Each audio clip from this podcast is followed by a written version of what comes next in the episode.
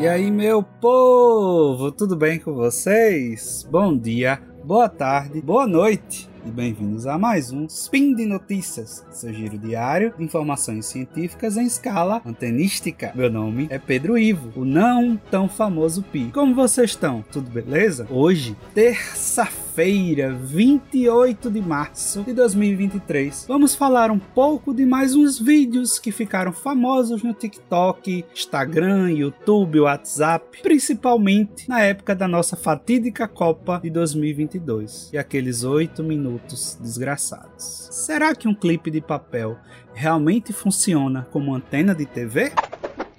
Speed Notícias.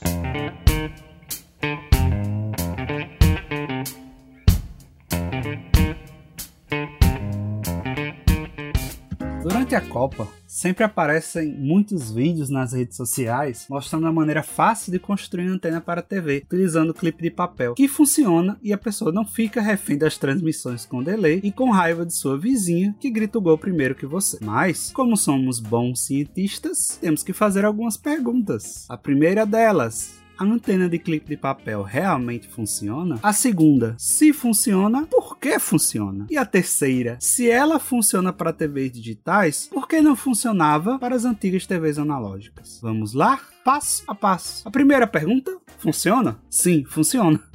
Para a maioria dos canais, funciona e com a imagem muito boa, diga-se de passagem. Mas a pergunta mais importante desse spin é por que funciona. Então, precisamos falar um pouco sobre antenas e seus conceitos básicos. Primeiro, o conceito clássico de antenas pelo livro clássico de antenas, o famoso Teoria de Antenas do Balanis. Uma antena é uma estrutura intermediária entre o espaço livre e o dispositivo de guiamento. O dispositivo de guiamento ou linha de transmissão pode ter a forma de um cabo coaxial ou um tubo oco sendo usado para transportar energia eletromagnética da fonte de transmissão antena ou da antena ao receptor, entendeu? Também não. Vamos para um conceito um pouco mais simples. Segundo o dicionário Webster, antena é um dispositivo geralmente metálico para radiação ou recepção de ondas de rádio. Vamos melhorar um pouquinho mais? No Wikipedia, antena é uma interface entre as ondas de rádio que se propagam pelo espaço e as correntes elétricas que se movem em condutores metálicos usados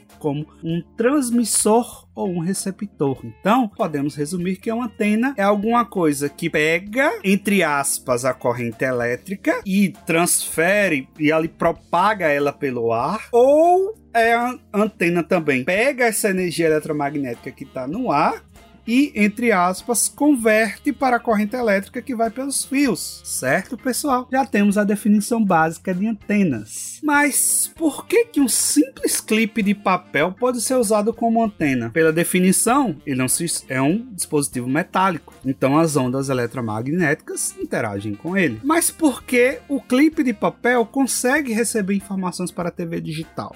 Para isso, a gente precisa falar um pouco da faixa de transmissão TV digital. Ela na faixa de UHF, entre 470 e 890 aproximadamente. Os rádios FM estão na faixa de 85 a 107 MHz. Uma antena, ela é projetada a partir do comprimento da onda a ser transmitida ou recebida. Ela é projetada para funcionar melhor naquele espaço de frequência. Como você tem uma faixa de transmissão, a gente precisa de um valor médio, que ele é calculado com a menor frequência mais a metade da faixa de transmissão. Para servidores digitais, vai ser aproximadamente 680 a 700 MHz. Calculando o comprimento de onda, que nada mais é do que a velocidade da luz dividida pela frequência, a gente tem um comprimento de aproximadamente 44 centímetros. Então, uma antena ótima para essa faixa de transmissão, ela tem que colocar, é só você colocar um fio metálico de 44 centímetros. Você vai ter uma antena muito boa, aliás, para sua TV digital. Mas você também pode ter alguns artifícios para diminuir o tamanho. Você pode usar antenas de meio comprimento de onda, de um quarto de comprimento de onda. Nesse quarto, um quarto de comprimento de onda vai ser aproximadamente 10 centímetros, que é mais ou menos o tamanho do clipe de papel. Esse cálculo, pessoal, tá? Parece bem simples, é bem simples, mas existe toda uma teoria que eu não me aprofundei. Existem pessoas que estudam anos, anos, anos e anos para projetar antenas perfeitas, antenas mais otimizadas, antenas melhores para qualquer tipo de dispositivo. Com isso, a gente pode observar que o clipe ele se encaixa basicamente na faixa de transmissão da TV digital. E ele pode ser utilizado como, como uma antena, mas não é uma antena maravilhosa, não usa os melhores materiais, não tem os melhores formatos. E é só um socorro rápido para quem quer ver a TV aberta e não quer comprar uma antena só para aquilo especificamente, porque você vai assistir, por exemplo, na época da Copa. Depois vai voltar a assistir TV a cabo, TV via internet, coisas do tipo, certo? Segunda pergunta respondida. Vamos agora para a nossa terceira pergunta. Por que, que a TV para TV digital funciona e para TV analógica não funcionava?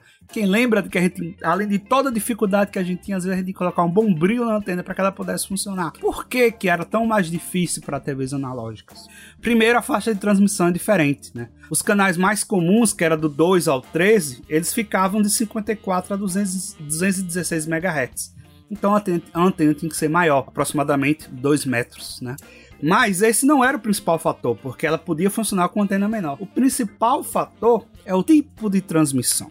Para TVs digitais, pelo próprio nome é dito, a transmissão é digital. Ela é transmitida via níveis, zeros e uns. Já TVs analógicas era transmitida em sinais de tensão que podiam variar de 0, 0,1, 2, 5, 10 e assim por diante.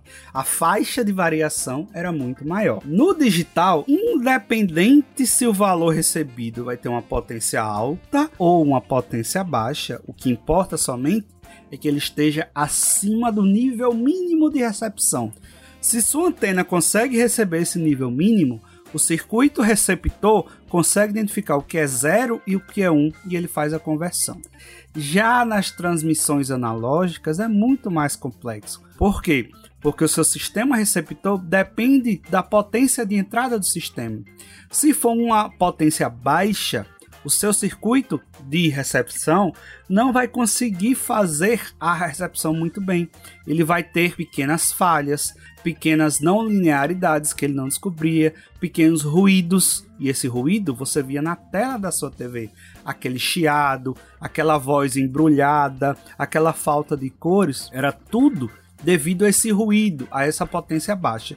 E como é que você consegue melhorar a potência recebida? Com antenas melhores. Você podia até usar um clipe e morar, sei lá, do lado da antena ou próximo à antena de TV e você conseguia ter uma recepção. Mas para outros canais que a antena estava mais longe, mais distante, tinha muito obstáculos pelos meios do caminho, você não iria conseguir receber esse sinal. E, infelizmente, hoje em dia a gente já não consegue mais testar porque as TVs analógicas, os, as transmissões analógicas, aliás, elas foram todas desligadas. Com as três perguntas respondidas, ficamos por aqui. Espero que tenha ajudado vocês um pouco mais. Então, por hoje é isso. Então, todos os links comentados, o livro, links na internet, algumas referências estão lá contidos no post. Qualquer dúvida, sugestão, xingamento, crítica, podem fazer no post abaixo nos comentários. Esse projeto só pode acontecer por causa do seu, do meu, do nosso apoio no patronato do SciCast, seja no Patreon, PicPay ou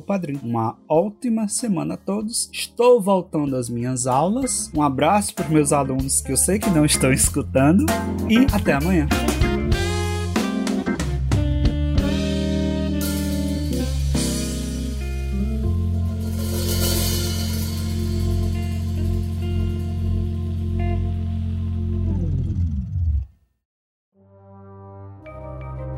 Este programa foi produzido por Mentes Deviantes.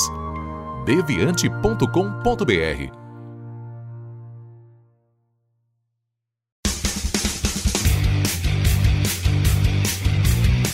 Cortes, edição de podcast.